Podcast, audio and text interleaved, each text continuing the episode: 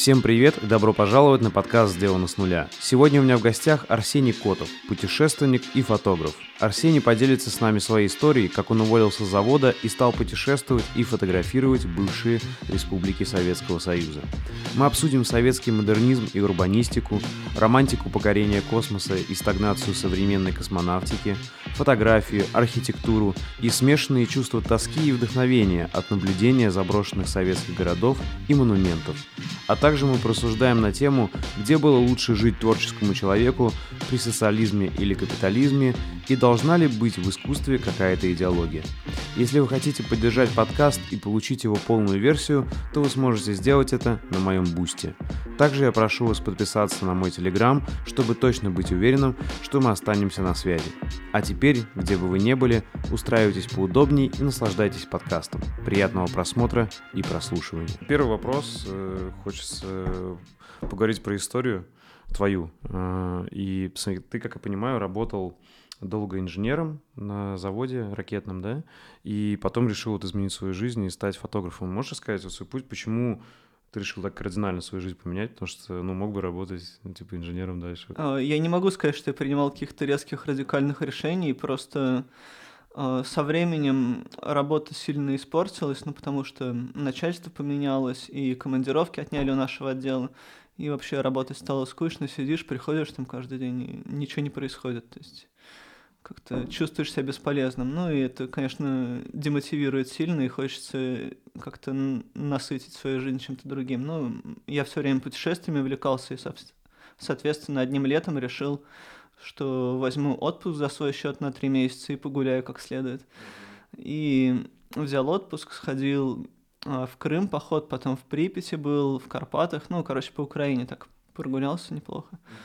Это еще было до 2014 да? Да, это 14 год. Нет, 13 год а, был. Да, то есть как раз до, за да. год до событий, грубо говоря. Да, ну так все нормально было. Из Львова на поезде в Москву еще вернулся потом. Сейчас это фантастично звучит, но тогда это было обыденностью.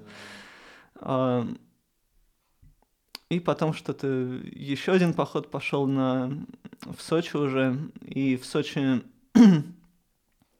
а, была плохая погода в горах, и я искал вписку, кого остаться. И там с девушкой познакомился, но что-то у нас все так получилось, что остались жить вместе, короче, и я решил уже, ну ладно, придется увольняться с работы, ну что поделать. Ну, у меня был какой-то доход, там, квартиру в аренду сдавал, ну, то есть, короче, с голоду не помру. Ну и так постепенно куда-то в поездки выбирались, или я один ездил, и посещал, посещал много городов, я тогда еще был невыездным, поэтому по большей части по России путешествовал туда, куда загранник не нужен, то есть это Казахстан, Киргизия. Ну и начал замечать, что, собственно, самое интересное, что есть, это именно советская архитектура в городах. И ты я... сначала ты просто путешествовал, а не фоткал. Могу сказать, что фотографировал, но как бы это не было основной целью. Вообще фотоаппарат я взял э, году в 12 наверное, когда с папой решил в Таиланд съездить. И там пофоткал немного, что-то какая-то фигня вышла. И уже здесь, когда приехал в Самару, то начал просто с собой на прогулке брать фотоаппарат, и результат мне гораздо больше нравился. Это тогда было время, когда первые камеры Sony Nex вышли. И я вот, я вот одну из них Маленькие взял. такие еще, да? Да, да, да. 5100 там или, да, вот такие. Меня привлекало именно размеры, то, что можно ставить советскую оптику. И я по большей части именно на советскую оптику и делал фотографии. То есть мне интересна была и техническая часть, и сам результат, что выходит. Вот.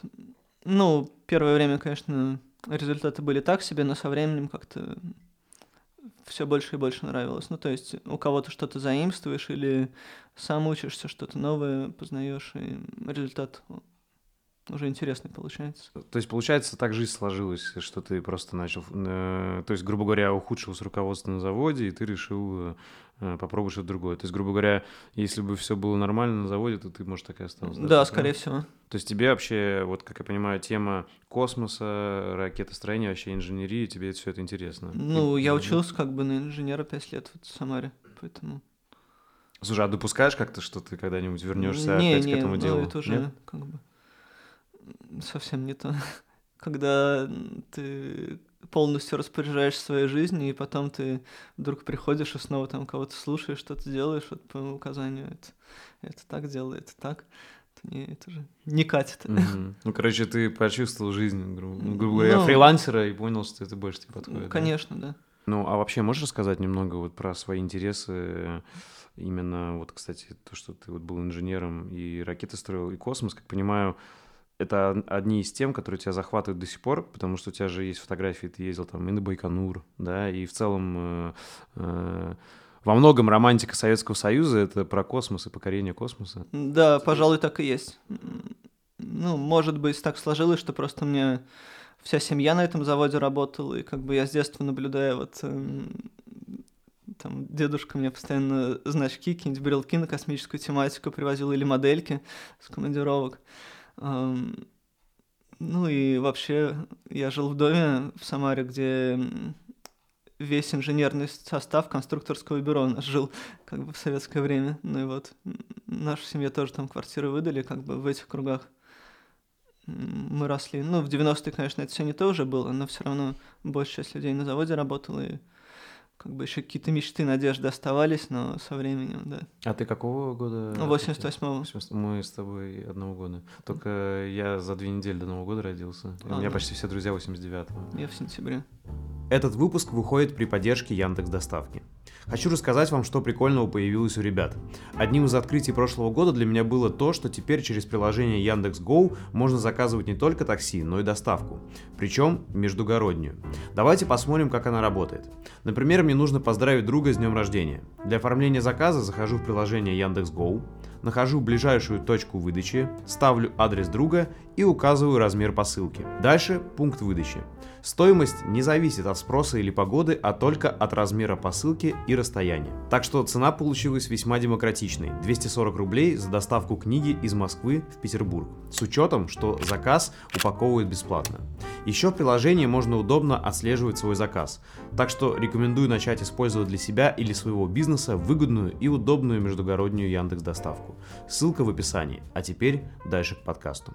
И получается, ты жил в такой инженерной среде, и тебе с детства ты как бы ты четко понимал, что ты хочешь делать, да? То есть у тебя не было такого, что ты там... Ну, да? не то чтобы я очень хотел на завод идти, но потому что, ну, как бы в наше время вся промышленность деградировала, ну, потому что сокращение производства, там, там Москва какие-то тематики отбирает, там спутники, например, у нас делали массово, теперь их в других местах делают.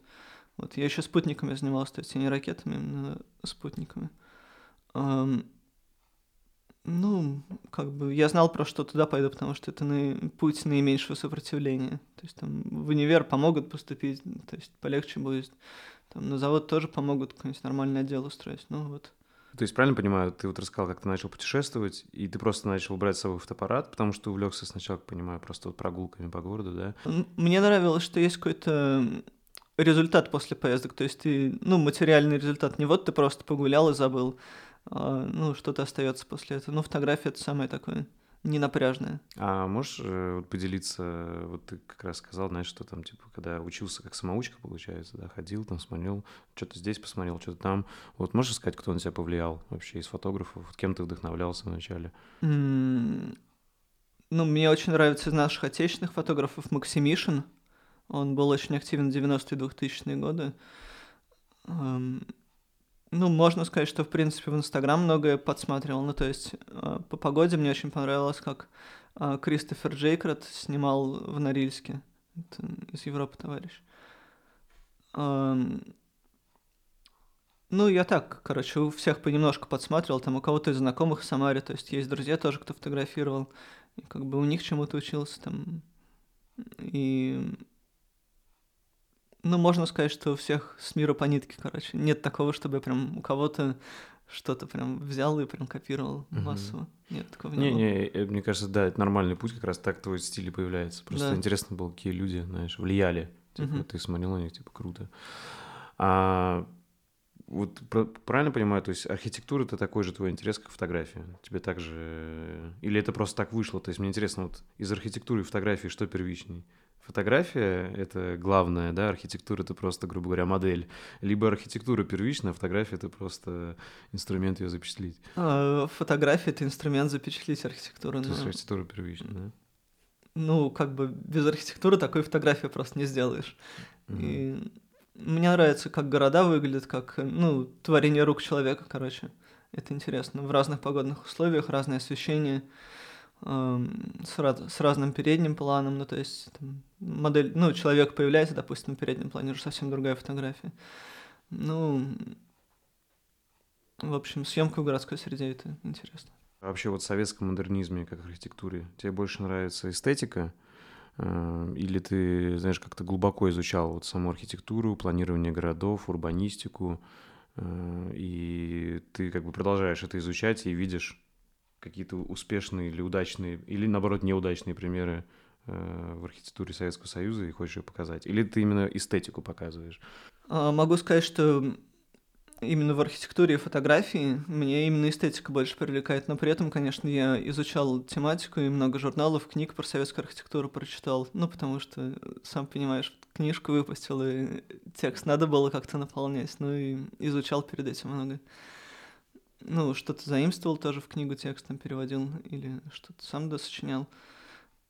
ну, в общем, и сам замысел советского модернизма некоторых зданий мне нравится, но в принципе, что э, она функциональна, это архитектурный стиль, и как бы практичный и выглядит красиво, и к сожалению, пока не очень долговечно, потому что ну, материалы зачастую не самые качественные использовались под конец Советского Союза. Угу. Ну, то есть, а что думаешь больше? Вот, э, ты считаешь, это действительно было тогда, э, ну, прям прорывные э, какие-то архитектурные решения, или это больше все-таки вот, знаешь, делали как могли? Ну, я могу сказать, что это был интернациональный стиль, то есть многие так строили, но и сейчас продолжается то же самое, просто как-то в иных формах. Ну, и у нас ну, есть некоторые, некоторые национальные архитектуры, некоторые национальные особенности строительства. Ну, вот ты сам, например, живешь в таком муравейнике огромном, и такого во многих городах нету, то есть во многих странах нет, в принципе. Так вот ты как считаешь, смотри, то есть по сути... Ты... Я считаю это утилитарно, то есть дешево и сердито, вот. Угу. И, ты как бы вот э, фотографируешь эту эстетику, грубо говоря, такую романтику спальных районов во многом, да? Э, потому что, смотри, эти же советские районы. Я сам вырос в таком, э, и вот потом переехал сюда, в Все Кудрово. мы выросли там. Да, да. Вырос я вот в панельках тоже. И смотри, по сути, ты считаешь, даже тогда в чем-то более продуманно строили, чем сейчас, вот, допустим, новые районы? Или, по сути, все равно это примерно одно и то же? Ну, ты, наверное, сам mm. можешь оценить, то есть инфраструктура здесь пока недостаточно развита. Но, может быть, то же самое было, когда те районы построили, то есть ветка метро не дотянули, там школ не хватало, больниц и транспорт как-то редко ходит. Ну, там это более-менее наладилось уже, то есть мы жили, когда все было нормально, а здесь пока еще новая как бы среда обитания и многое не налажено, угу. наверняка. Так и смотри, вот как человек, который изучал это, э, ты считаешь, что все-таки правильно было бы в итоге уйти от человейников и как-то по-другому строить? Вот мне интересно, да, ты там, допустим... Да, я считаю, что идти-то некуда особо. То есть не будешь же ты застраивать огромные площади одноэтажными домиками со дворами. Конечно, это тоже решение, оно где-то применяется, но оно не слишком практично, как я считаю, потому что до метро не дотянешь вот это вот все. Как бы будет огромная площадь, и по ней очень тяжело без машин передвигаться. Если у каждого машины это транспортный коллапс, ну, короче, человейники пока что ну, Они см... есть и будут наверняка. Смотри, по-моему, у тебя как раз фотографии были то ли в Самаре, да, то ли где-то вот есть целый район из маленьких домиков, да, как раз в Самаре. Ну, там трехэтажный, да, это да. район Кошелев, так называемый. И вот что думаешь про это? Это уже лучше или нет? Ну, они очень одноэтажные, очень, очень одинаковые. И выглядит, конечно, это прикольно на фотографии, но жизнь там, ну, такое. Еще не на окраине города, и туда там только автобусы ходят, и ездить на них очень долго, там постоянно пробки. А, ну смотри, ты говоришь про транспортный коллапс, если у всех машины, да, ну смотри, вот есть же та же самая одноэтажная Америка, да, типа у них там, и ну, нет без у них машины... коллапса транспортного. Наверняка на въезде в город тоже пробки адские. На весь, да, но там же в основном, как раз, как понимаю, большинство живут в небольших городках, э, и они там без машины вообще как Ну, ездят в город на работу, как бы, вот и с утра пробка, вечером пробка, да. Мгм. Ну, то есть ты считаешь просто, как человечество до сих пор не нашло какое-то решение грамотное? Или что? Ну, вот на твой все взгляд- решения — это компромисс, я считаю. Ну, то есть можно протянуть вот общественный транспорт в какой-то один район с плотным населением, где очень много плотно поселенных людей. А можно каждому выдать по машине, ну, в смысле, чтобы каждый купил машину и ездил вот в эти одноэтажные Америки. Ну, не знаю, что лучше. Как бы одноэтажная Америка явно дороже выйдет и менее надежно. Ну, потому что именно проблемы с транспортом, с дорогами, они всегда. Но в чем проблема, да, вот наших этих муравейников и таких многоэтажных домов, что, да, если какой-то коллапс, что-то там, не знаю, война, катастрофа, то все встает сразу, да, там весь дом может стать. А там, типа, грубо говоря, когда ты в одном доме, ты автономен, да, можешь... Относительно автономен, там также коммуникация протянута, ну, то есть электричество не, не вот тебе там ветряк поставил. Скорее всего, там тоже рядом ТЭЦ стоит. И... Мгм. Ну, смотри, сейчас, как я понимаю, ты живешь вот так, как путешественник свободный, да, но в итоге, когда ты, ты бы хотел бы, наверное, остепениться, вот ты бы где хотел жить в итоге? В доме своем загородном? не, знаю, я или- в Самаре в центре у себя в квартирке. Ага. то есть ничего такого, ни загородного дома у меня нету, ни, Не, а вот в итоге хотел бы где? Не знаю. в ни итоге. дома в Самаре. То есть... э, ну, Когда я не путешествую, я там живу. Меня все устраивает. Ага. То есть в итоге ты бы ничего не менял вот насчет инфраструктуры, вот как города строят? не Да знаю. не это... Ну, если Мгм. говорить про меня, то нет таких целей пока что, да и денег нет. Не-не, просто мне интересно, знаешь, смотри, вот ты, э, когда путешествуешь, э, фотографируешь, смотришь на все это, э, у тебя как больше, э, смотри, впечатление, что типа, блин, круто строили, и многие хорошие идеи были, э, или наоборот, ну, блин, типа, конечно, это классно запечатлить, но можно было бы и получше построить. Вот какие у тебя Ну, больше? бывает, что можно и получше построить, ну или как-то благоустроить получше. Бывает, что именно насколько это офигенно выглядит, насколько все продумано, тоже бывает такое. Ну, все как бы индивидуально. Какими-то проектами восхищаешься, другие, наоборот, тебе очень не нравятся. Например, недавно я был в Семипалатинске, и там и там в каждом дворе, ну, не в каждом районе своя угольная котельная, и весь город зимой смогом покрывается таким черным прям. Там идешь все улицы черные, все черное, и дышать вот этот запах тоже, когда углем топят.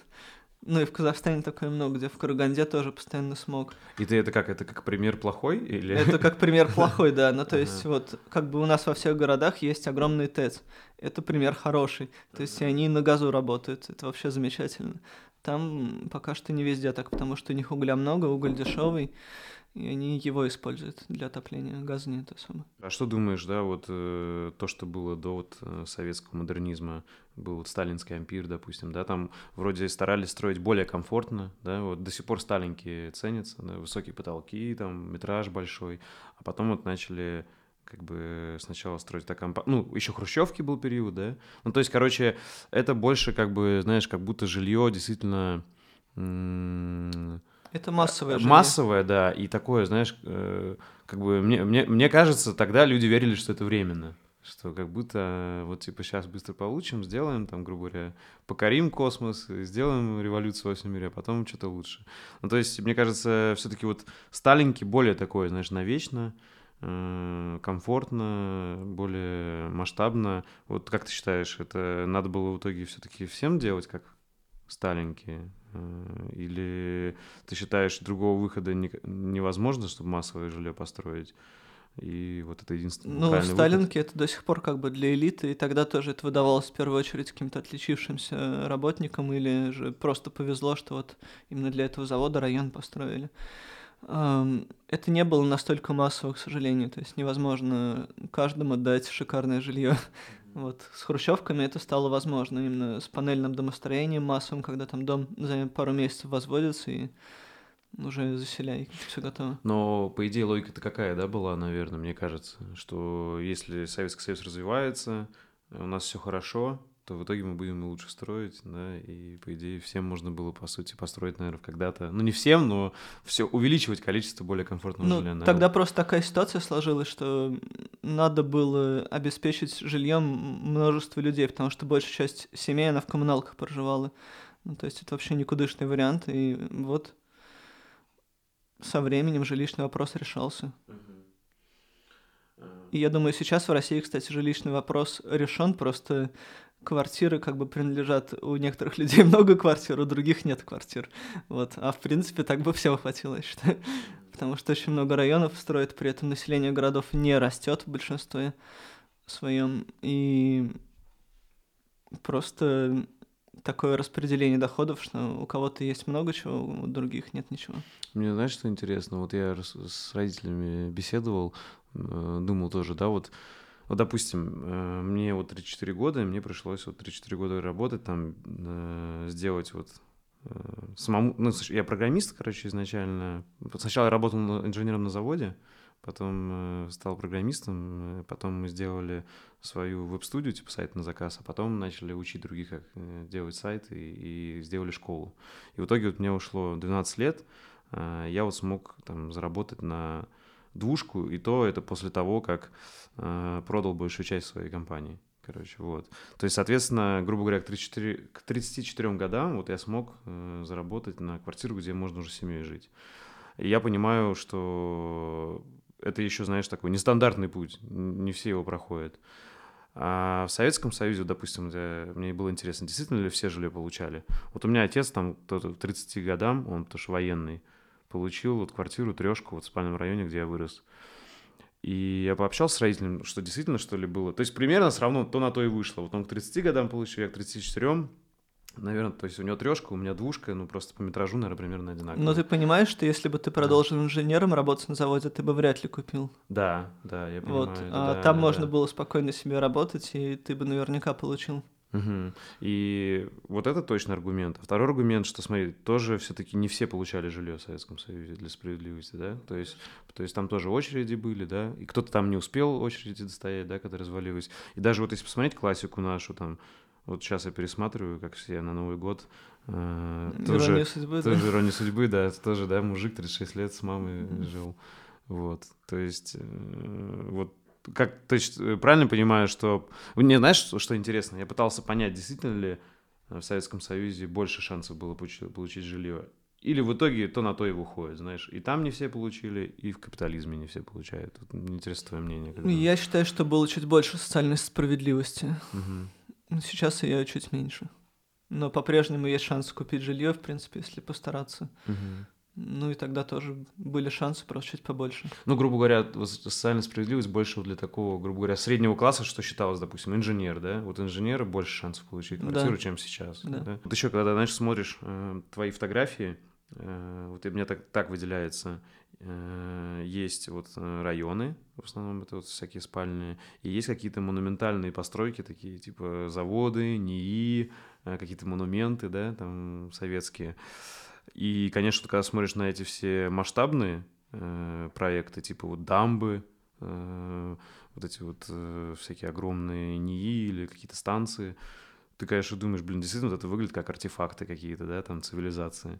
А когда смотришь на районы, это точно романтика, мне кажется, которую тяжело. Кто ты либо это ненавидишь, либо любишь, да. Вот э, э, я понимаю, что я все равно все эти спальные панельки буду любить до конца, потому что я в них вырос. Но, естественно, я могу как бы включить критический ум и понятно, за что и критиковать, да. А, вот у тебя как э, больше мне интересно? Что тебе, у тебя так же примерно? Типа ты смотришь на эти большие монументы и вдохновляешься, и думаешь, блин, вот это было круто, построили. А когда на районы это просто какая-то вот такая романтика из детства, но если включить критический ум, ты понимаешь, что... Я абсолютно с тобой это... солидарен. Да? Ага, вот ты же, прям да? сказал мои мысли. Круто. А, и тогда вообще, знаешь, вот у тебя какие ощущения? Вот ты так много... Ты, получается, по всем республикам бывшего Советского Кроме Союза. Туркмении. Туда да, пока да. что визу не получил, но, может быть, они со временем ага. отменят визовый режим, посмотрим. А, вот ты, короче, много где был, гораздо больше, чем я. А, какие у тебя впечатления в целом от, э, что типа, блин, Юра, мы все потеряли, или Э, или, блин, наоборот, гордость, что вот что могли сделать. Вот у тебя какие больше чувства? Грусти и печали, и тоски? Или больше вдохновения от того, что раз наши предки такое сделали, то и мы можем? Э, чувства смешанные, как бы предки такое сделали благодаря определенной системе, и сейчас она менее эффективно работает, я бы сказал. Или работает как бы не в ту сторону. Ну, и тоже есть, конечно, гордость за то, что было створено, и печали достаточно, то есть всего хватает. Короче, смешано, да? Да, конечно. Ну, зависит от места, где я нахожусь. Слушай, а что, на твой взгляд, вот, э, не хватает современной архитектуре? Вот как раз таких монументов каких-то мощных, да, или чего? Или каких-то вот таких построек масштабных, типа, там, не знаю, дамбы или там Байконура. Да ну, это все вкусовщина как бы, но масштабных построек, именно каких-то мегапроектов развития, ну, они сейчас со временем, ну, заявлены некоторые проекты, но пока что так себе идут. А, не могу сказать, что просто за последние 30 лет было что-то прям великое создано в России, чтобы прям вот гордость брала. Нет, такого нет. Ну, то есть есть чувство просто потерянного времени, что последние 30 лет были не лучшим образом проведены. А, а вот за что, как, допустим, вот из того, что ты посмотрел, у тебя гордость берет из Советского Союза, из каких-то построек? Вот то, что ты видел. В целом могу так топовые места какие-то сказать, прям которые запомнились. Ну, космодром Байконур, конечно же, город Байконур. Ну и, в принципе, приезжаешь ты в какой-то город, но, ну, который именно в советское время был построен, ты понимаешь, что здесь раньше было чистое поле. И... А сейчас вот за, допустим, пять лет они построили в поле атомную электростанцию, рядом с ней современный город, там 16 этажками. И, конечно, этим восхищаешься. То есть сейчас таких масштабов, ну, мало где увидишь. Байконур, слушай, он, насколько я понимаю, сейчас в плачевном состоянии или, или как? Байконур, ну, на, как бы на космодроме одна площадка прям постоянно работает, это с которой Союз запускает. Рядом там еще протоны тоже бывает летают, но редко раз в год где-то. Ну, так законсервировано, все заброшено, ну, много чего заброшенного. А, то есть э, работает, ну, там, не знаю, на 10% от его потенциала, да, значит, да, как... Ну, те ракеты, что есть, они как бы летают, им есть откуда летать, это главное пока что.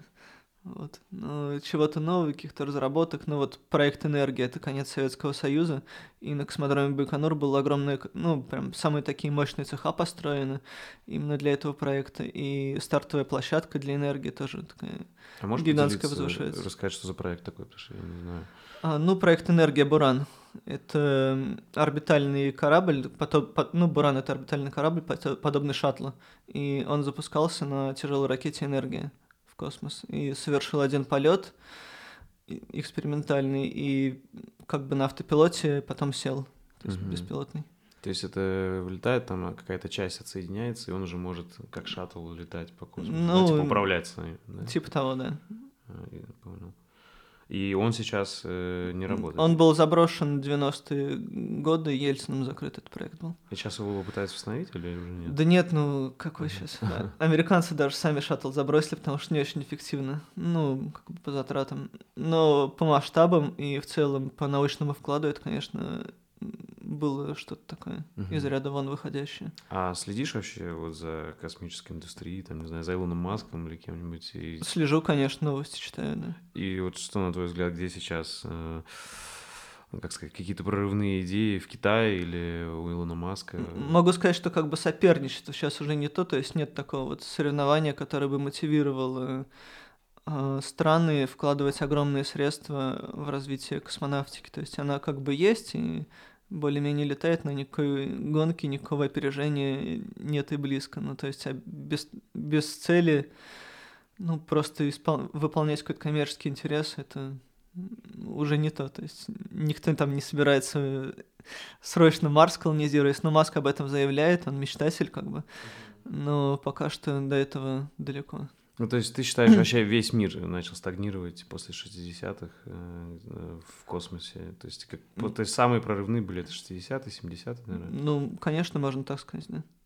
Ну, потому что самые очевидные технологии, они были разработаны, а то, что уже экспериментальное не пошло, там, никаких новых типов двигателей массово не пошло и прочего. То есть то, что есть. А что для тебя фотография? Вот э, какой ты смысл в нее вкладываешь? Не знаю, это там дело жизни, творчество, вот что это? Ну, для меня это творчество и как бы ну, возможность интересно провести время и что-то новое узнать. Ну, то есть фотография, она мотивирует путешествовать, можно сказать так. Потому что так бы я гораздо меньше путешествовал, если бы не был увлечен фотографией. То есть есть какая-то цель именно. Посмотреть что-то, сделать такую-то фотографию или что-то еще отснять. Ну, короче, это мотивация для меня. Угу. А какую-то цель в целом в фотоискусстве ты видишь? Э, или считаешь, у каждого она своя? Там, не знаю? Ну, я считаю, у меня есть какие-то сиюминутные цели, ну, то есть растянутые максимум там на год, на полгода. То есть, допустим, в следующем году я собираюсь выпустить книгу про советские монументы. Ну, сейчас они массово сносятся много где, и как бы актуально было бы сделать что-то такое, чтобы напомнить об их ценности. Это вот как раз вот эти масштабные, типа вот там огромные статуя там солдату или Ленину, да? В том числе, да. Угу. да. А они сносятся не только в Украине сейчас, то есть много где? А, в Прибалтике сносятся, в Европе. Угу ну, в этих странах. И как бы они все время медленно сносятся во всех союзных республиках, и даже в России что-то сносится. Угу. Но это единичный случай. То есть уже очень много чего потеряно да? Конечно. Да. А э, у тебя остались какие-то фотографии, вот то, что, допустим, уже снесли? А вот да, да, в Риге и в этом Вильнюсе. А это что за монументы были? Там монументы советским воинам-освободителям были, и их просто снесли. Вот сейчас, за последние годы, да? Вот в этом году. В этом. Ну, в 22-м. Угу. А считаешь ли ты в целом, что у искусства какая-то цель должна быть? Или... Потому что, знаешь, э, как сказать, по-разному люди на это смотрят. Да? Вот есть, э, мне кажется, если вот, не знаю, там, в терминологиях, э, одна из таких терминологий современной есть, да, там, модерн, премодерн, постмодерн. Вот если в этой терминологии, то считается, что никакой цели у искусства нет, каждый делает, что хочет. И, типа, грубо говоря, э, у, ну, каждый сам придумывает свою цель и смысл искусства. Да, а... скорее всего, я с этим согласен. Да? То есть так и есть, да? Ну да, что у каждого свои цели, и просто искусство — это инструмент, можно сказать. А, а вот то, что в Советском Союзе, да, считалось, что искусство служит, да, Советскому Союзу. Ну, это просто как бы тебе вот дали цели, ты ей следуешь, угу. если пожелаешь.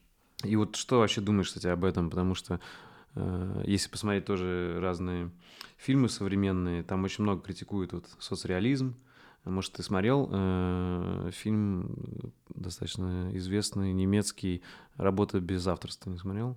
Э, там про немецкого художника, который жил в ГДР, и его, ему, типа, это на реальных событиях, ну, не знаю как, по крайней мере, так сказано, ему надоело делать соцреализм, что, типа, он не чувствовал, что он в рамках, и как он убежал в ФРГ, и там поступил в школу какую-то знаменитую э, немецкую искусство, и начал, типа, творить там, что хочет.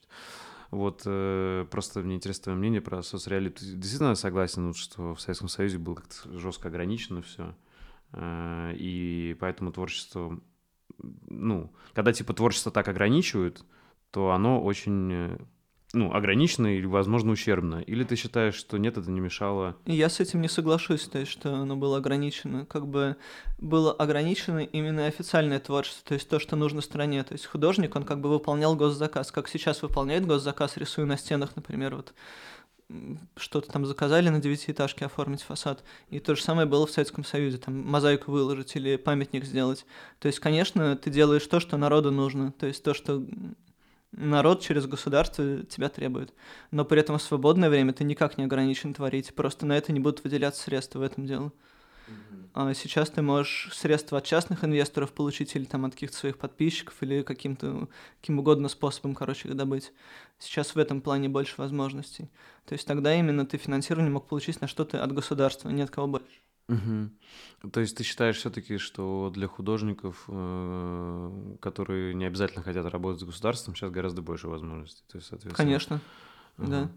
То есть в этом ты считаешь, это минус был, да, Советского Союза или как? Что, а, типа, я не могу сказать, что это минус, mm. это просто другие цели, другие ценности. Угу. То есть сейчас, ну, возможно, тоже нашему государству требуется какая-то монументальная пропаганда, если Мгм. так выражаться, но при этом они ее за раз прям сделать не могут, они ограничиваются там рисунками на стенах или какими-то вообще рекламными плакатами. Ну, то есть это пока что очень слабо оформлено. Ну, то есть, по сути, это когда искусство работает, скорее всего, на государственную пропаганду, да, это такой случай. То есть вряд ли, ну, раз какая-то цель, то, скорее всего, пропаганда. И тут пропаганда, как сказать, она может быть и в негативном ключе, и в позитивном, да. То есть, допустим, если Это зависит от пропага- того, на чьей ты стороне просто. Там из Европы ты говоришь пропаганда, значит, это что-то плохое обязательно. Ну, Ага. там такой смысл вкладывается. У нас пропаганда это просто донесение определенной точки зрения до народа каким-то массовым путем. Мгм. И ведь смотри, допустим, то, что в Советском Союзе была пропаганда спорта, это же тоже пропаганда, но это Да, тоже. пропаганда. Пропаганда здорового образа жизни, пропаганда Да, да. науки. Это тоже пропаганда, Да, конечно. да, Или была пропаганда того же раздельного сбора еще в Советском Союзе. Там бутылки, картон сдавали. То есть сейчас Пропаганда это, это бы- просто инструмент, можно что угодно пропагандировать. Вот ты сейчас, как художник, который вкусил свободу, да, там мог, э, смог зарабатывать и можешь зарабатывать именно сам выбирать как, там, да, куда ехать и так далее. Вот ты можешь себе представить, э, что ты сейчас так- такой же свободный и, также можешь гибко делать, что хочешь, зарабатывать в Советском Союзе. То есть, смотри, есть вот как бы романтика Советского Союза, которую я понимаю в чем-то, а есть как бы реальность, да? И вот ты как считаешь, ты бы э, попутешествовав, посмотрев на монументы, да, на масштабы Советского Союза, вот ты все это почувствовал, ты бы променял вот эту свободу э, творчества на то, чтобы стать художником в Советском Союзе? Или ты считаешь, что все-таки действительно не променял бы, но что-то ты бы от Советского Союза взял? Вот как? Но я считаю, что в целом для общества советская система более, более полезна, но при этом для индивида она накладывает ограничения. То есть, если сам в какой-то области добился определенных успехов, то вопреки государству, то есть не, не помогая ему, не работая на государство, то есть ты бы вряд ли добился тех же успехов именно при социалистической системе. И то есть ты тогда какой вывод делаешь? Для тебя все-таки капитализм более подходит? Или ты считаешь какой-то, не знаю, А, средний Я путь? считаю, что он более выгоден именно для отдельно взятого, уже добившегося каких-то успехов человека. То есть а для среднего человека, который только закончил институт, социаль- социалистическая система, она более выгодна. То есть она дает какие-то гарантии, что ты будешь работать наверняка, что ты там квартиру получишь, и что ты будешь, в принципе, обеспечен, не будешь с голоду не помрешь. Мгм. Сейчас меньше гарантий, но больше свободы. То есть, Ну- если ты прогрессивный такой, там, дофига успешный, то наверняка сейчас ты больше успехов добьешься. Но это не значит, что общество будет в целом более успешно. Мгм. Но ты как сейчас сам выступаешь? Вот ты готов пожертвовать своими, не знаю, успехами ради успехов общества в целом? Или ты все-таки путь индивидуалиста выбираешь? Ну, Я готов. Ты считаешь, как бы, вот ты попробовал этот э, путь индивидуалиста, э, вкусил все плюсы от этого, да, и понял, что это того не стоит, если э, остальному обществу это идет в ущерб, да, или как? Да, скорее так. А что для тебя самое важное в фотографии? Вот что отделяет хорошую фотографию от плохой для тебя? Эм, Композиция, задумка, освещение, правильно выбранное время года, там, погода и прочее, прочее. Ну, множество факторов, но, в принципе, чтобы какая-то идея была. Мгм. То есть, ну, фотография должна какой-то смысл доносить. Ну, Конечно. Если это просто... э, Ну, смотри, и ты как считаешь, вот этот смысл должен был понятен многим, или, как знаешь, есть очень абстрактные фотографии, да, то есть, ну, допустим, чувак туда точно, точно что-то вложил, какую-то мысль, но ее не все понимают. Ну, с этим уже сложнее, да. Ты как считаешь, искусство должно быть понятным или не обязательно? И Главное, чтобы народ нравился. Ну и тебе самому, если ты от народа не особо зависишь. А, вот в своем искусстве ты больше как документалист, ты просто вот э, запечатлеваешь действительность такая, какая она есть, или ты все-таки вкладываешь какую-то идеологию в свою работу и хочешь ее донести до людей? Ну, я бы не сказал, что полностью документалист, потому что я больше на художественную фотографию ориентируюсь. То есть не вот именно запечатлеть какое-то событие, а скорее как его запечатлеть или как, ну, что-то передать. То есть серии фотографий или одной фотографии. Вот есть люди, э, это больше, вот мне кажется, вот есть профессия журналист, да, вот по-настоящему, как бы настоящий журналист, э, там, в мирное, наверное, время, да, он должен супер непредвзятым быть. Вот документалист, на мой взгляд, э, тоже, то есть вот может быть документальный фотограф, может быть документальный режиссер, вот он должен показать объективный взгляд, да, а не с какой-то идеологический. По-хорошему. Э, вот ты как... Э, вот ты себя относишь больше вот как человек, который вот просто документирует реальность, какая она есть, или ты всегда добавляешь от себя какое-то вот свое видение, идеологию, мнение? Я вообще не верю ни в предвзятость. Ага. То есть э, все люди предвзяты, они как бы субъективны. Они не могут вот сказать, что именно так есть, потому что так нет. Есть множество точек зрения, есть множество позиций, и ты с одной из них смотришь. То есть ты все время как бы на чьей-то стороне. То есть ни в свободную журналистику, ни в документалистику ты не веришь? Вообще да? не верю.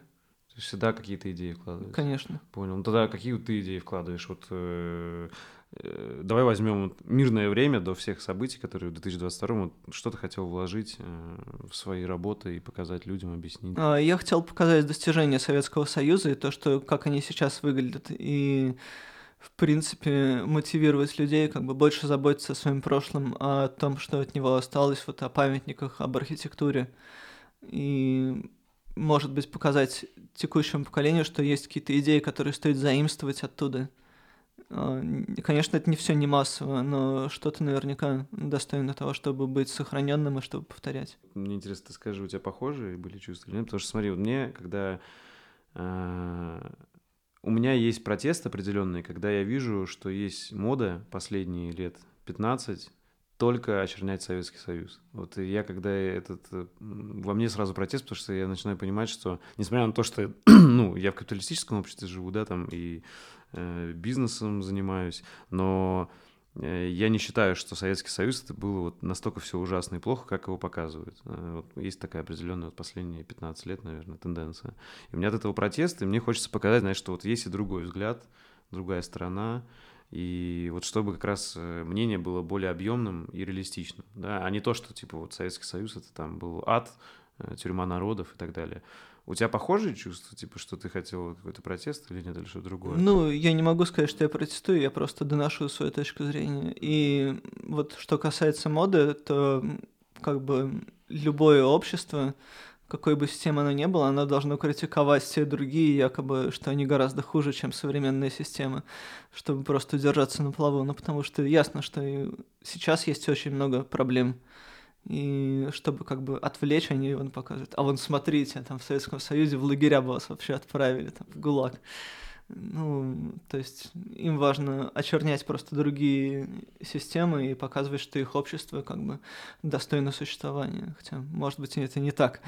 Угу, понял. Ну, то есть, и по сути тогда по такой же логике и Советский Союз тоже критиковал ну, Конечно, да, да, да. Чтобы да. не показывать, что там тоже есть плюсы какие-то. Да, да. да. Э, и мне интересно твое мнение. Понятно, что мы с тобой не политики, э, но чисто вот твое обывательское мнение э, вообще зачем будущее? За какой экономической системой? Или вообще, может, какой-то симбиоз? Или вот что? Да, сложно сказать. Сейчас как бы идет противоборство, и не знаю, что из этого получится. Я думаю, будет какое-то разделение, то есть не будет такого единого будущего для всего человечества в ближайшие столетия, по крайней мере, а будет просто множество систем, и они будут продолжать конкурировать. Ты рассказал про фотографов, вот ты назвал одного англичанина, да, по-моему, или как его зовут? А я не знаю, откуда да? из Европы, там, Франция ага. или Норвегия, что-то такое. Ага. И вот, может, какие-то еще жанры повлияли, знаешь? Э, или вот только вот жанр такой архитектурной фотографии, или может еще что-то? Ну, советские классики, конечно, черно-белые фотографии, которые в войну снимали, меня очень вдохновляют. Типа Халдея? И... Да, да, да. Ну, по фамилии к сожалению, не помню, но uh-huh. просто часто листаю альбомы тех времен и прям восхищаюсь. Uh-huh. Открытки тоже собираю, и советские, и такие из 90-х годов.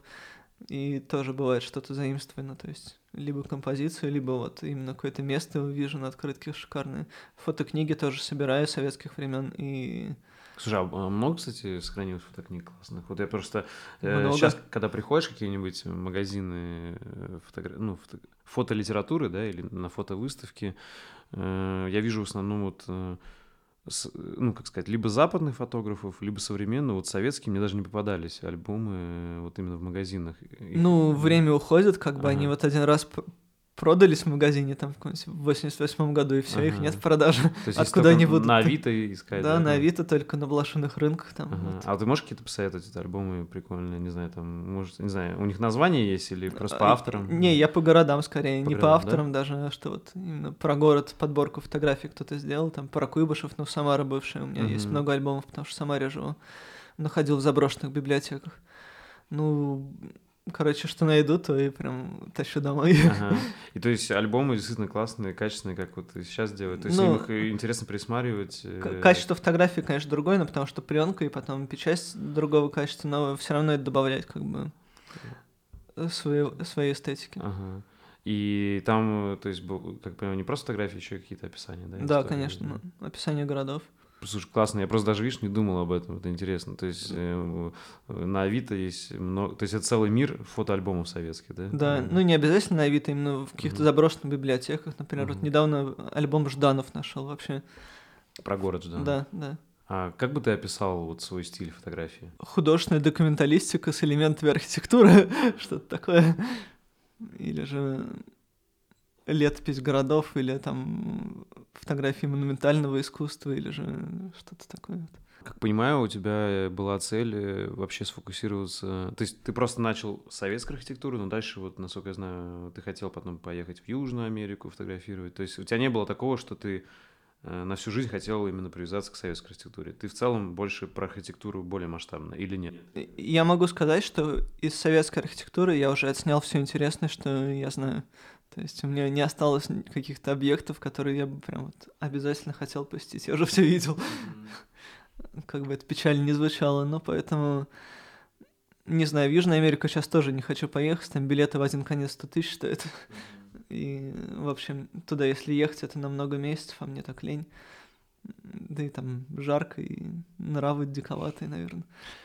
Ну, для тебя в Ну, да, конечно, чужды. А, так и получается, что ты хочешь э, поставить точку, типа ты сделал работу и все? Или что? Да ну не, я чем-то продолжаю заниматься сейчас тоже. Ты что-то фотографирую, есть тоже интересная тема. Ну, ты куда хочешь тогда дальше двигаться? Вот если ты считаешь, что по советскому искусству ты закончил, куда дальше? Ну, сейчас меня больше всего привлекает именно фотография в прифронтовых территориях. Ну, то есть туда ча- часто езжу уже. Дважды бывал, весной снова поеду. Дальше уже пока не планирую. А да? дальше видно будет. Там, переживем этот год и все. Слушай, а, посмотрим. а насчет э, вообще в целом архитектуры, э, ну, тебе интересно еще фотографировать какую-то, кроме советской? Или пока не, не особо? Ну, тут такое дело еще, что на юг ты едешь, там совсем другое освещение, и как бы погода не та, и вот мне там ничего не нравится. Даже если красивое здание стоит, там солнце как-то мерзко светит, дымка не такая. Мгм. Короче, на севере приятнее. Ну вот, э, север это у нас получается, ну там Норвегия еще немного есть, Норвегия не хочу особо. А почему? Там же тоже, там Да больше ну, природа. Маленькая территория и как бы большие цены, и да, именно больше природы, а мне больше архитектура интересна. Ну и визу делать лень, короче. Слушай, а как же вот э, знаменитые там финские и скандинавские архитекторы, да, типа там вот Алвара Алта нашего, может быть, ты в Выборге был, нет? Вот который библиотеку делал Был. знаменитую. Э, Знаешь, да, вот про него, может, это вот библиотека знаменитая Алвар Алта делал фин, короче, он, э, это еще когда Выборг был финским, э, а потом он еще какие-то сделал пару знаменитых архитектурных сооружений еще в других странах, по-моему, даже в Америке что-то построил. Э, В целом, то есть есть скандинавы прикольные, интересные из архитектуры. Не интересно их смотреть? То есть у них тоже да и наверняка модернизм, есть, но это как бы. Ага, не свое родное, поэтому не так интересно, не так приятно смотреть. понял. То есть тебе больше интересно популяризовать свою историю, да, в Да, да, конечно. Но Окей. при этом я не отказываюсь поездить, посмотреть что-то еще. Ну, Слушай, а... была бы компания, да, время свободное. Мгм. А архитектура, вот, которая до советская, тебе интересна? Там вот именно дореволюционная? Ну, бывает, встречаются интересные примеры, но проблема в том, что она как бы не, не настолько долговечна. То есть, если она в неизмененной форме дошла до нас, то это уже руины. А если в измененной, то это уже просто какое-то наслоение эпохи, вот э, наслоение постоянных реноваций, то есть уже не то, не Мгм. так выглядит во Э, многом. Я вот просто тоже, знаешь, натыкался на один из каналов, э, там мужик путешествует по российской глубинке, и он именно показывал, знаешь, вот архитектуру еще дореволюционную. Есть какие-то терема, которые там энтузиасты э, ремонтируют, э, что-то в них вкладывают, и они вот живут. Еще деревянные, то есть вот такие, знаешь, вот прям есть красивые, которые, может, какие-то делали э, купцы, вот, и они остались. Э, как я понимаю, тоже это стремительно исчезает, даже более стремительно, чем да, советская архитектура. Это тебе не интересно сохранить, оставить тоже? Как... Бывает тоже интересно, да. Я как-то ездил по деревням заброшенным к северу от Москвы и по церквям тоже, которые разрушаются дореволюционные. Ну, конечно, это все тоже жалко, ничуть не менее, чем советская архитектура. Просто проблема в том, что она, ну, именно для меня, советская архитектура, она более сохранившаяся, именно модернизм поэтому я его больше фотографирую. И его как бы много, и много то, что неизмененное. То есть ты смотришь на это как совсем другая цивилизация, ну, при этом которая еще как бы есть и функционирует вполне себе. Вот именно вот эти заброшенные церкви, деревни, они уже, ну, как бы просто то, что от них осталось, следы какие-то. Ну, и тоже интересная тема, конечно. Есть люди, которые этим занимаются и прям целенаправленно посещают. Как вообще у тебя ощущение, что все-таки вот твои работы, они останутся, как вот действительно их будут там смотреть потомки, что о, прикольно, были такие заброшенные цивилизации или что-то, вот, а, но реальность в будущем это все, то есть мир идет какой-то какой-то все будет похоже, одинаковое, или все равно останется какой-то колорит э, в каждой стране, на твой взгляд, э, из архитектуры? А, все идет к тому, что везде все будет одинаково, если честно. И колорита будет все меньше и меньше. Это реальность. Ну, что касается, да, потом, потомки наверняка будут смотреть книги, если они вдруг попадутся где-то mm-hmm. в библиотеке заброшенной нашел. Я вот все фотокниги спасаю, потому что обожаю такой жанр. Mm-hmm. И ты, получается, да, сейчас вот спасаешь фотокниги еще старые советские, да. и также думаешь, что... Надеешься, что будет к твоим относиться, да? Конечно. Все любят картинки смотреть. А, немного про СССР тогда. Вот чем ты восхищаешься в СССР и обществе того времени? А, скорее всего, научными достижениями и чуть больше социальной справедливости, чем сейчас. Это меня привлекает. И научный прогресс, ну, военная, технологическая мощь, конечно. То есть, что это была самодостаточная цивилизация. Сейчас-то Россия во многом зависима от других стран. А раньше была какая-то автономия. То есть был соцлагерь, и там все было свое. Пусть, может быть, местами не лучшего качества, и как бы догоняли, наоборот, а, западный мир, но при этом то есть от них не зависели. Ну, то есть, типа, была полностью независимая страна, альтернативная какая-то, да, да. с альтернативным всем. А после того, как ты вот путешествовал, попутешествовал по всему постсоветскому пространству, вот, на все посмотрел, э, у тебя какая-то вера в социализм появилась или наоборот угасла? И ты считаешь, что это уже невозможно? Э, я считаю, всякое возможно, лишь бы желание было, и если это желание и цели донести до народа, и народ примет это, то все возможно. А вот э, как ты считаешь, вот если посмотреть просто на все эксперименты, которые были, не так много стран, не так много экспериментов было социалистических. Вот Югославия была, Советский Союз, а потом э, э, Китай частично можно, да, потому что они, наверное, все-таки больше капиталисты сейчас, чем социализм. Какие-то, вот это тоже смешанное, да, то, что называют скандинавский э, социализм, хотя это тоже капитализм с какими-то элементами. Короче, не так много было каких-то стран, которые, можно сказать, да, что они были социалистические или с элементами. А, но ты, вот смотри, наблюдая на все это, ты считаешь, что все равно вот социализм на долгой перспективе возможен? Или для тебя вот эти все эксперименты показывают, что нет, к сожалению, они недолговечны не все? А. Да, сложно сказать, просто как бы системы конкурируют, и кто сильнее, тот прав. А не думаешь еще, знаешь, что вот мы с тобой э, малышами были в советское время, и вот у нас есть какое-то, как сказать, романтическое отношение к тому, что вот мы можем видеть по каким-то плодам работы, которые остались. Но в целом, что там уже неважно социализм, капитализм, э, в итоге все равно общество людей как-то делится на вот что вот есть сильные люди с властью, и они обычно эксплуатируют или как-то э, ну, устраивают свои законы для всех остальных. И там уже можно обернуть обертку либеральную, можно социалистическую, но суть такая, что все равно люди довольно жесткие. Типа вот есть сильные с властью и все остальные. Ну, природа человека неизменна, как бы социальные животные. Вот. Они так и действуют. То есть власть — это возможность добиться каких-то привилегий для себя и для своих близких. Есть... Вопрос в степени, насколько им позволяет это общество. То есть сейчас оно... Эта власть может быть достаточно велика, а при социализме она может быть чуть меньше. То есть они меньше себе могут позволить забрать у общества. Но при этом все равно больше, чем у среднего жителя будет. Ну, и все равно, по идее, Советский Союз, скорее всего, разрушился из-за элит советских, правильно? Скорее да, всего. которым захотелось, скорее всего, больше власти. Ну, в том числе это одно из таких важных ну, важных да. мотивов. Одна из гипотез, насколько слышу, ну, типа, что ну, слишком ну, оторвались причин, да. от, от обычного, ну, от реальности оторвались, а реальность, я имею в виду, как живет обычное общество, элита слишком сильно оторвалась. И... Ну, и как бы развал, то есть именно разделение территории, то, что местные элиты, они смогли заполучить власть и независимость от чьих-то других решений. То есть это была их мотивация по поводу Чтобы отделения. каждый стал маленьким царем. Да, да, да. То есть народу в целом это невыгодно, но при этом элитам это выгодно что российским элитам, что там Ельцин День независимости от СССР вдруг назначил, когда народ откровенно это просто считал каким-то лживым праздником. Но вот все равно независимость. Угу. Вот как ты вообще сейчас понимаешь идеологию России, вот куда мы идем?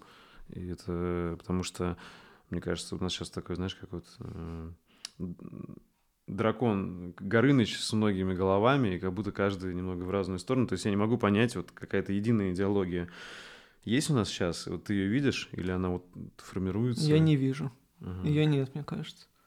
То есть есть, правда, очень много каких-то центров влияния, центров силы, и каждый на себя одеяло тянет и из этого ничего хорошего не выйдет, пока не будет чего-то такого единого направления, куда идти, потому что вообще непонятно, куда идти.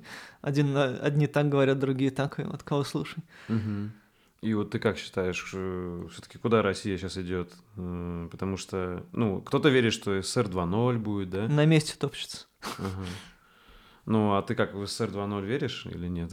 Ну, я не верю, что, ну, в принципе, в то, что в ближайшее время у нас будет какое-то подобие социализма. Скорее нет, чем да. Ну, то есть больше, скорее всего, сейчас похоже будет на э, какую-то монархию, да, у нас? Типа, что есть один царь. Да черт его знает, поживем и видим. Вообще, можешь немного рассказать вот про свою аудиторию? Это у тебя до сих пор больше половины иностранцы или нет? У меня где-то 40% из России, 60% из других стран. Ну, то есть это выходцы из России или же бывшие советские страны. И да, есть много из Америки, там из Южной Америки много тоже. И можешь сказать немного, вот ты с ними иногда общаешься же, наверное? Ну, пишут, отвечаю, конечно.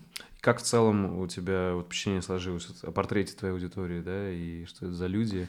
Понятно, что совершенно разные, наверное, но все равно вот мне интересно, вот что за иностранцы э, смотрят? А, совершенно разные, если честно. То есть бывало, что я в Турции вписывался у местных коммунистов, например, mm. там вся квартира Турков. красными флагами mm. извешена, да.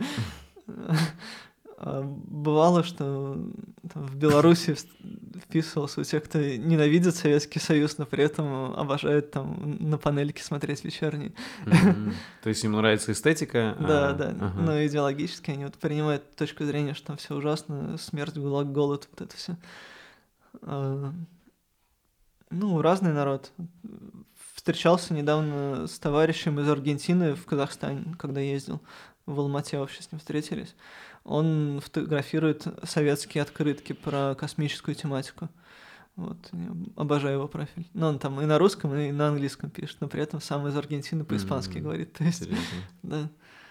Ну, то есть все равно объединяет всех какой-то а, интерес к Советскому Союзу. Да, да, да. да? А, смотри, мы тогда, кстати, не договорили. Ты начал рассказывать про свои топ-места, где ты побывал на постсоветском пространстве. Вот первое место ты назвал это Байконур. Байконур, да. да. Вот давай продолжим. Какие еще тут места твоих? А, ну, поскольку меня именно эстетика еще заброшенных мест привлекает, то это Припять, наверное, на втором месте. Я туда дважды ходил. Один раз в тринадцатом году, другой раз в девятнадцатом. В девятнадцатом уже много туристов было, но все равно место приятное, интересное. А, северные города меня очень привлекают, но тоже благодаря тому, что они как бы сохранились полностью в советском, в советском своем интерьере, экстерьере, но при этом более-менее такие заброшенные освещение там очень приятное на севере, ну то есть постоянно такая то сумерки, то снег идет, то вот еще что-то приятно снимать. Короче, софтбокс постоянно большой. Да, да, да. И Норильск, вот одно прямо из топовых мест для меня было. Но сейчас он изменился, как я слышал, как читал. Ну, там много, много заброшенных зданий снесли, там завод снесли, там парк автотехники разобрали, там поезда заброшенные убрали. Но при этом, когда вот я ездил в 19 нет, 20 начале 20 года, то там прям было очень классно, что еще такая снежная зима была, что сугробы до третьего этажа, то есть ты прям по сугробу можешь на крышу здания зайти, там в окно залезть как-то. Да. Это вот фотография знаменитая, где заброшенный автобусный парк, да? Да, в том числе, да. Ну, вообще, очень круто было. То есть э, Беканур, Норильск. Э, Воркута потом, Воркута. благодаря тому, что на севере тоже практически заброшено, там э, немного другая тема, что там постоянно отселяют дома, и в этих домах как бы отключают их от отопления, и трубы лопаются, и все квартиры льдом покрываются. И а, прям это, такое... есть, э, это уже где не живут люди или где живут? Еще? Где жили прям недавно, но вот ага. от коммуникации отрубили, и все там замерзло нафиг. Угу, угу. Ну, то, но это делают только когда люди уехали, правильно? Ну да, да. Не, но бывает при этом, что отопление как бы еще есть, но в одном подъезде, например, остальные там отрубили. Всё, там одна квартирка осталась в доме пятиэтажном. Такое тоже бывает. Угу. Ну, Магаданская область тоже, там очень много раньше городов было, там прям целыми городами отрубали все. Ну, городками такими, рабочими поселками. Угу. Какие еще места тебе понравились топовые, вот из любимых? Ну, в целом, что касается доступности и многообразия советской архитектуры, то это, конечно, Москва, Ленинград, ну, потому что самые крупные города и самые богатые. Там много чего. В Москве нравится ВДНХ, монумент Гагарину, это Академия наук, МГУ. Ну, перечислять много можно, конечно. А вот если из э, других стран, которые вот постсоветские республики? Ну, в целом, там, чем крупнее город, тем интереснее. Или если город полностью в советское время построен, то тоже он достоин внимания. Ну, можешь вот рассказать про какие-то крутые города, которые вот из других стран, потому что наверное, большинство людей как раз-таки для них, ну, это более труднодоступно, но ты расскажи, потому что, может, людей вдохновит, они Ну, посетят. из последнего, что я посещал, посещал, это город Курчатов, который находится в Казахстане около Семипалатинского ядерного полигона испытательного. Ну, там такие прям мощные впечатления были, потому что сначала на полигон съездил, и потом еще по городу прокатился, посмотрел. А что именно впечатлило? Ну, на полигоне впечатлило огромные пилоны бетонные и место взрыва советской, первой советской атомной бомбы. И вот то, что как его оборудовали, то есть эти бетонные столбы такие посреди пустыни, посреди, посреди степи стоят. И ну, просто это очень необычно смотрится, просто голые степи, вот огромные mm-hmm, бетонные mm-hmm, треугольники. Mm-hmm.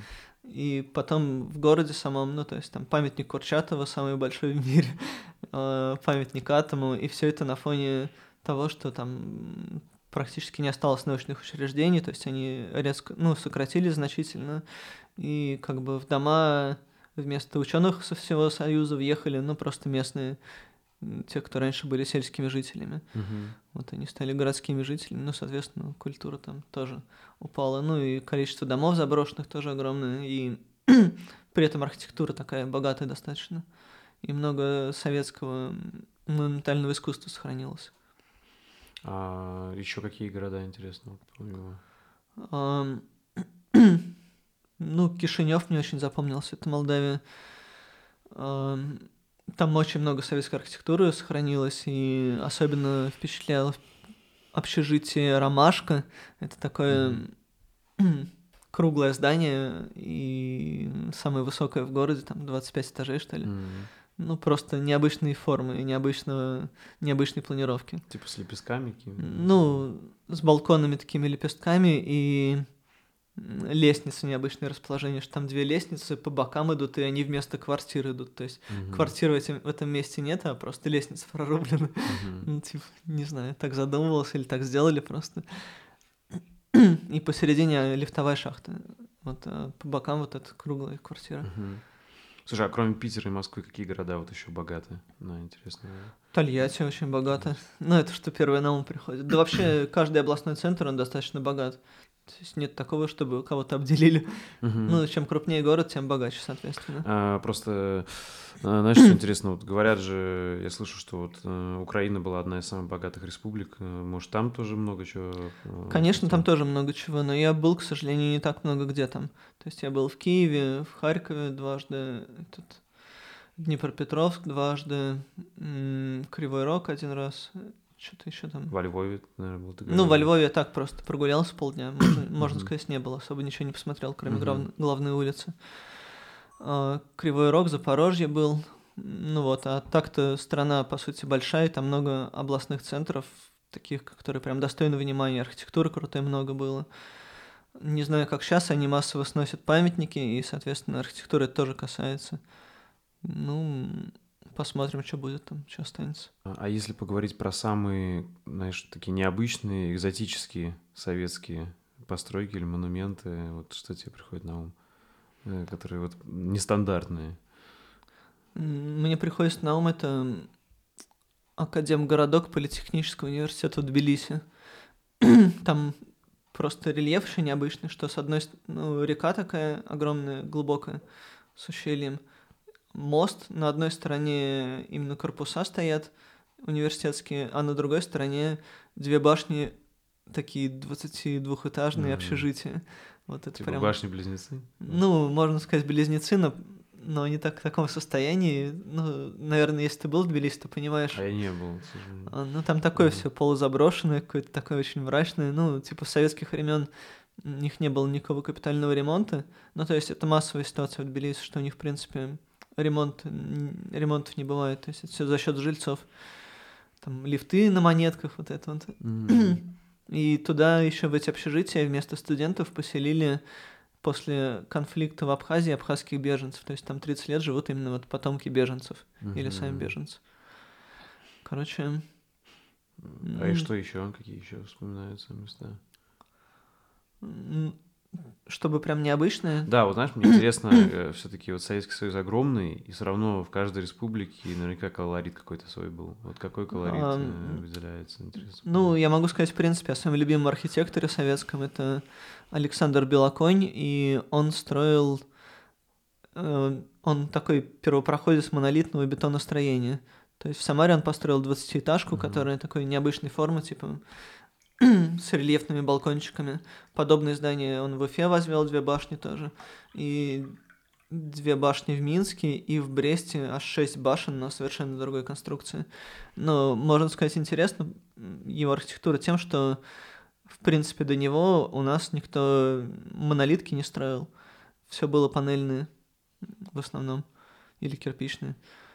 И он вот именно так развернул тему и как бы добавил необычные формы в архитектуру.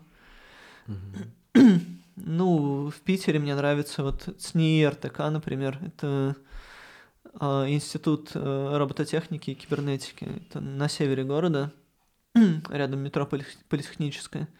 Тоже такая башня, которая часто сверху око Саурона дорисовывает. Мгм. Вот. А, Ну, она, правда, напоминает, но просто масштабы не того. Мгм.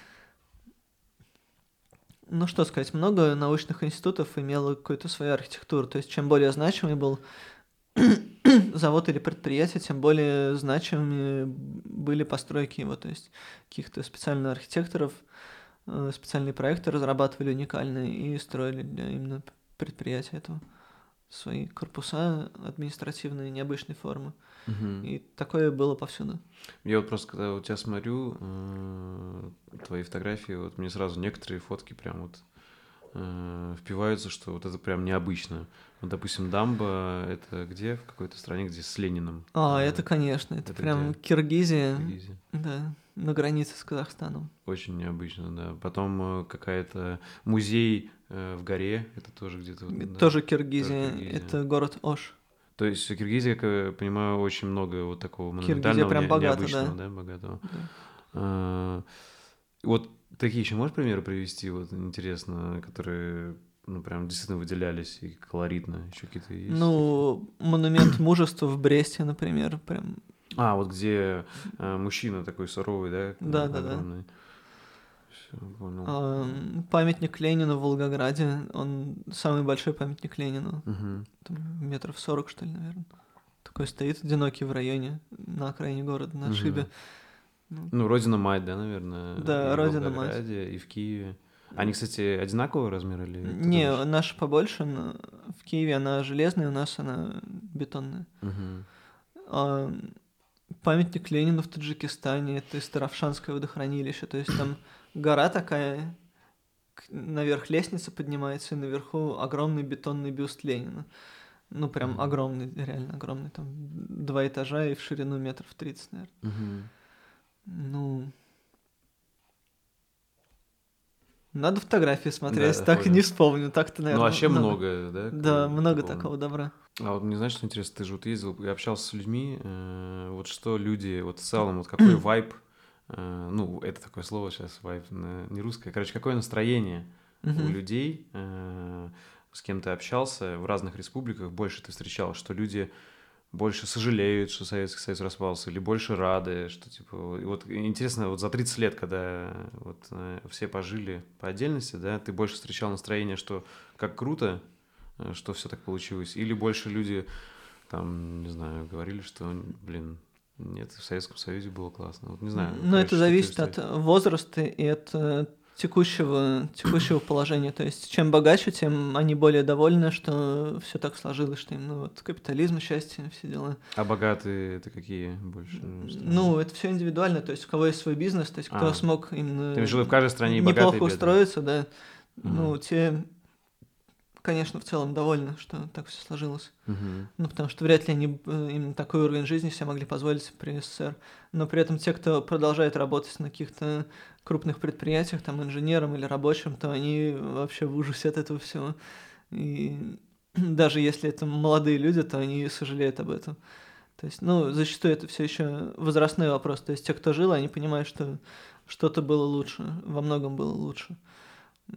Но другие же, те, кто именно воспринимает из того, что сейчас пишут об этом, о, те- о том времени, они, да, типа, все, все плохо было, например, ну и сейчас-то мало хорошего. Можешь еще какие-то перечислить э, в целом вот объединяющие все постсоветские республики, вот кроме атомных станций, вот что еще построили такое серьезное, что до сих пор используется? Понятно, все, во-первых, э, Ну, почти жильё. все живут э, Да. жилье, вот э, до сих Да. пор все и хрущевки, и панельки, Мгм. А, как бы все критикуют, но все равно живут, и по сути, как сказать, далеко не все еще переехали из них. А, Конечно. И, ну, это значит, что не настолько они плохие были, да, раз, раз они уже лет 50 стоят. Да, конечно. А, вот что еще, кроме э, жилья и атомных станций? Вот ты видишь, как наследие, знаешь, что до сих пор используют. Да, то есть даже те, кто критикует, все равно используют. Что это? Ну, в целом, образовательные учреждения, какие-то культурные дома культуры массово везде сохранились. Школы, детсады, университеты. Большая часть этого была именно в СССР построена и по сей день вполне себе работает по назначению. Бывает меньших масштабов, бывает что-то забрасывать там, потому что ну, меньше студентов, например. Ну, работает еще. Мгм. Ну, то есть жилье, энергетика, да? Да, А, образование, культура, образование. досуг, там вот это. А, То есть это вот точно, что можно как факты сказать тем, кто считает, что только плохое было как минимум вот эти вещи, которые до сих пор остались. это, э, Ну, конечно. Железные дороги, вот это, аэропорты все тоже в СССР были построены. Ну, да, я знаю, еще железные дороги в Российской империи многие строили, но в СССР, я думаю, больше да, их сделали. Скорее Ну всего. да, в Российской империи тоже очень масштабное строительство было, но потом продолжилось. Мгм. А, а где ты видел самую впечатляющую природу из всех вот этих мест? Да, на самом деле везде природа по-своему прекрасна, своеобразна, но меня больше всего прельщает именно Северный Кавказ, потому что, ну, доступно достаточно. Я жил какое-то время в Сочи, полгода, и часто на природу выбирался, в горные походы ходил, именно там полюбил это все. Климат там шикарный, да? Да, климат хороший, но зимой, конечно, не походишь особо, там Мгм. много снега в горах, там по пояс, но все равно тепло, приятно. На Алтае я бывал, на Камчатке бывал, на вулканы поднимался, на Клещевскую самку в том числе. На Памире вот в горы ходил, там самый высокогорный район в Советском Союзе, где лед... пик Ленина, пик коммунизма, вот эти вот названия.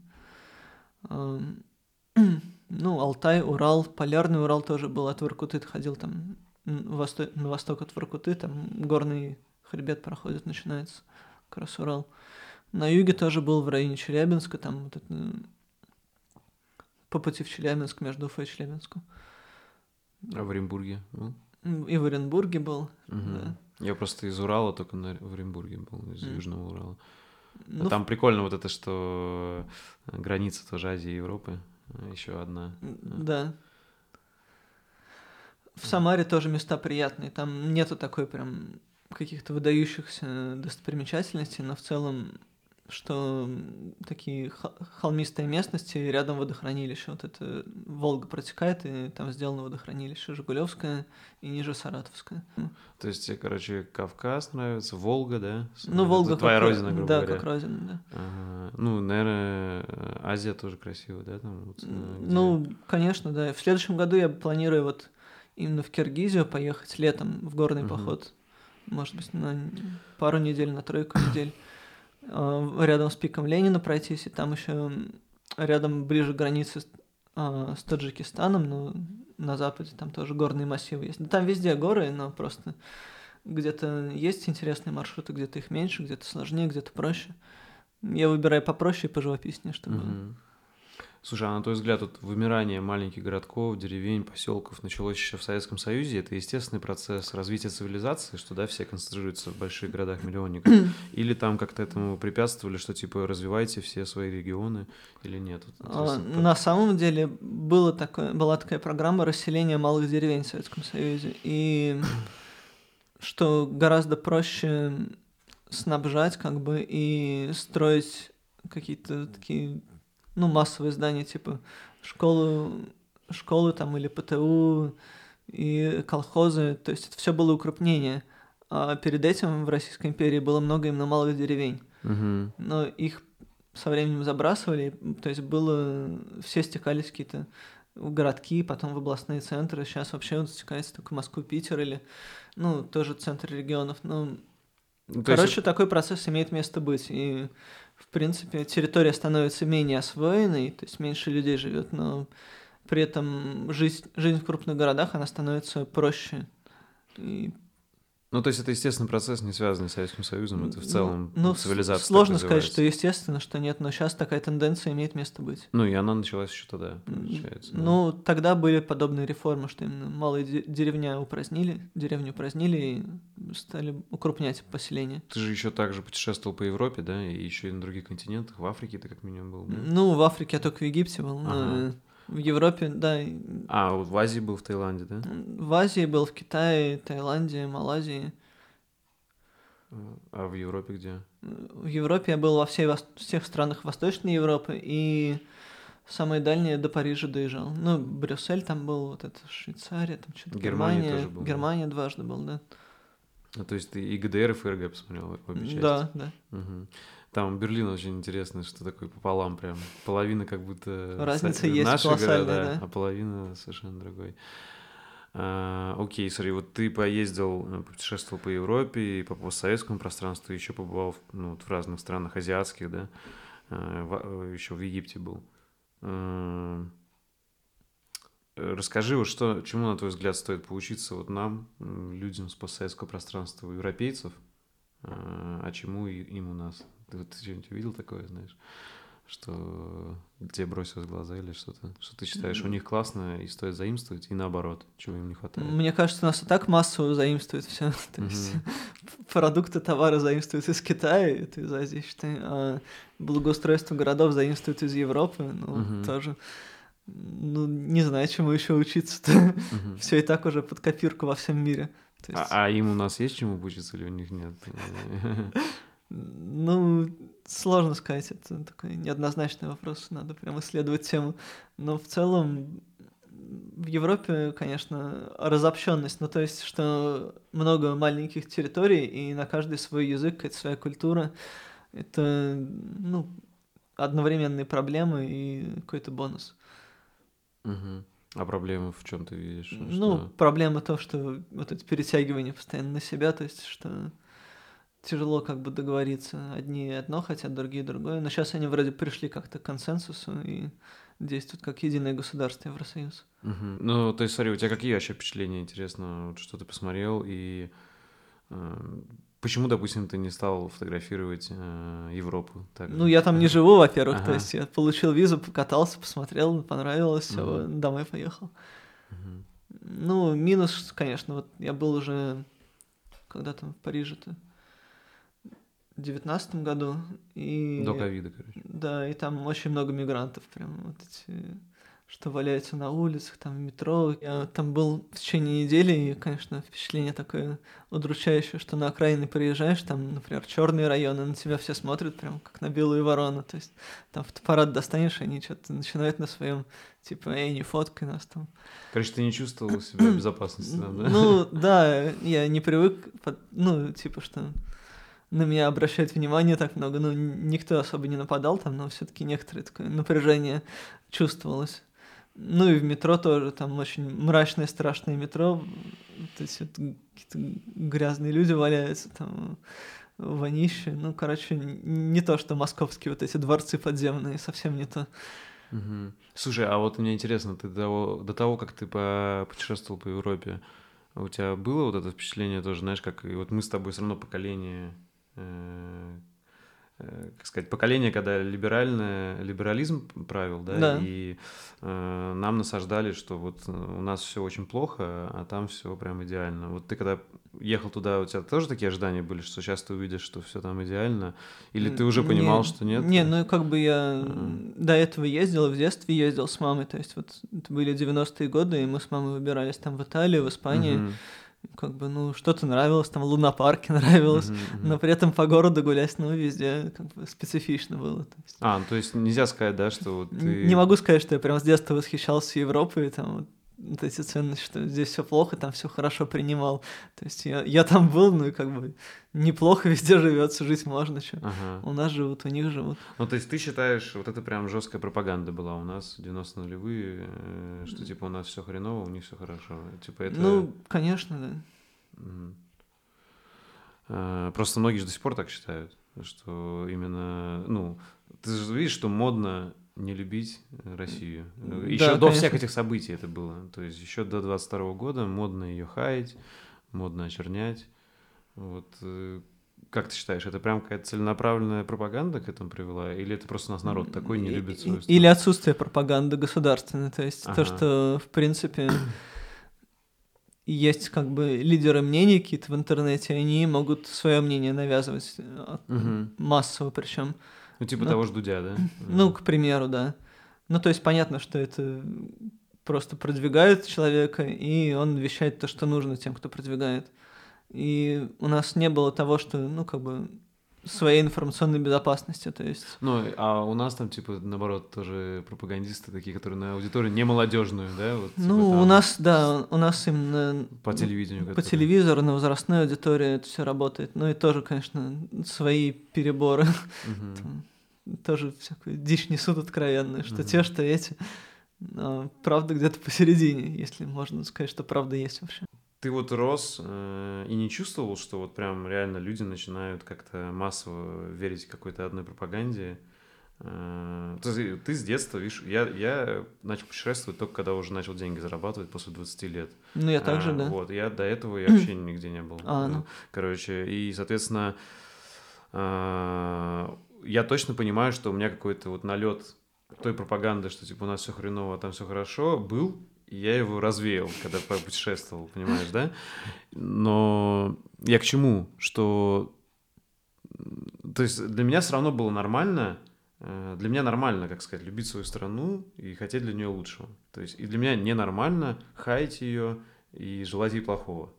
Э, но сейчас как будто с ног на голову много перевернулось. Для многих нормально не любить свою страну, хаять и как вот ты просто по жизни с этим сталкивался, или у тебя просто круг общения был другой, знаешь, ну, типа все наоборот э, нормально к своей хорошо к своей стране относились. У меня круг общения как бы все утилитарно относились, но живут ага. и нормально, и все как бы всем ага. более-менее довольны, там что-то недовольно меняют, Что касается Хайс, ну, мне кажется, какая-то конструктивная критика, она всегда нужна, но вот что просто критика именно без конструктива, она, да, она не имеет права быть от граждан страны, конечно. И тут вопрос, да, что считать конструктивом. Да, да что вот, конструктивом. Э, ну, ты как считаешь, э, сейчас э, критика сбалансирована, все разумно, или есть какой-то перегиб? Ну, это смотря какие СМИ открывать, там где-то ага. что-то разумно, где-то неразумно. Сейчас, допустим, в последнее время очень много телеграм-каналов вот, ну, получили влияние, то есть какие-то журналисты именно военкоры, что... да, да? Да, военкоры в том числе, ну, потому что интересная тема для многих и охота объективно более-менее информацию получать. Но, конечно, тоже все предвзято, ну, то есть, что на нашей стороне, что на их стороне, ну, ну доносят да. какую-то информацию, но предвзято. А как ты видишь будущее России и мира? Да, надеюсь, что люди будут жить еще долго и счастливо. Ну, то есть думаешь, до ядерной войны там что-то такого не дойдет, да? Ну, конечно, все на это надеются. Ну, ядерная война, как бы это не приговор, это не вот тебе ядерная зима будет, и вся жизнь на планете вымрет. То есть просто на каких-то территориях нельзя будет жить долгое время. А если вот так масштабно посмотреть на весь 21 век, ты видишь, как больше, знаешь, что ну, продолжается капитализм, типа богачи концентрируются в городах. Пока вокруг, что все к этому идет. гетто большие, и потом будет все больше и больше разницы между богатыми и бедными. Грубо говоря, богатые будут отделяться всеми технологиями, роботами от гетто. Э, и будет большое гетто какое-нибудь бесконечное. Сложно сказать. У нас все-таки какие-то такие ну, зачатки социализма сохранились, можно сказать. Типа бесплатное ну, образование. Да, медицина. бесплатное образование, медицина. Вот сейчас там жилье выдают кому-то там пострадавшим, например, угу. какие-то льготы. Ну, то есть не будет прям такого резкого разделения на богатых и бедных. Конечно, оно есть, но не массовое.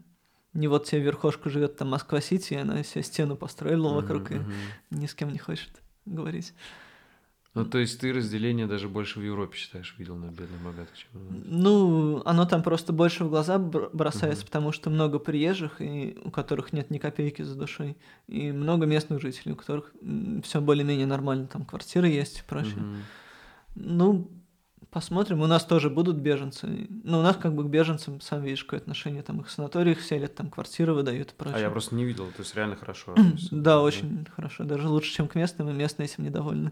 Будущее это России, ты видишь, э, все таки веришь в хорошее будущее России? Поживем и видим. Да. Ну, у тебя настрой оптимистичный. Куда же без оптимизма в наше время. А так мир видит, что будет разделено какие-то зоны влияния, да, такие анклавы какие-то. Скорее всего, так и будет, да. Как сейчас есть, так, то есть только более резко выраженные зоны, зоны угу. влияния. Сейчас еще, знаешь, довольно популярное такое мнение, что вот зачем то есть, зачем мне быть со своей страной, там, в трудные времена? Типа, вот если бы она для меня сделала что-то хорошее, тогда бы я с ней был. А так, э, она для меня ничего хорошего не сделала, поэтому вот, многие люди очень легко уезжают. Вот почему ты любишь свою страну, и несмотря на кучу недостатков, проблем, и, которые ты видишь, ты все равно хочешь оставаться с Россией? Ну, сложный вопрос это. Сложно. Ну, да, сложно, просто интересно. Это, конечно, невыгодно. Куда выгоднее, наверное, уехать куда-нибудь и жить там все спокойно. Да, ты мог бы продавать свои фотографии. Да, конечно, да. И все, не и, и многие так и поступили. Угу. Наверное, это логично. Ну, ну знаешь, мне тут нравится. Угу. И а ничего ты... плохого в небольшом, чуть, боль... чуть большем риске погибнуть я не вижу. Ну и ладно. Угу. Че, все равно жить вечно не собираюсь. А чувствуешь, не знаю, какую-то, ну, чтобы ты не мог, пока такие потрясения в твоей стране, ты бы там мог спокойно жить, не знаю, вот если уехал, или ты чувствуешь, что ты бы не смог? Да я бы не уехал, если честно, ни за что. Ага. То есть даже представить себе не могу. Да, да если честно, мне даже вот как-то неприятно выезжать за границу, потому что тебя считают предателем все.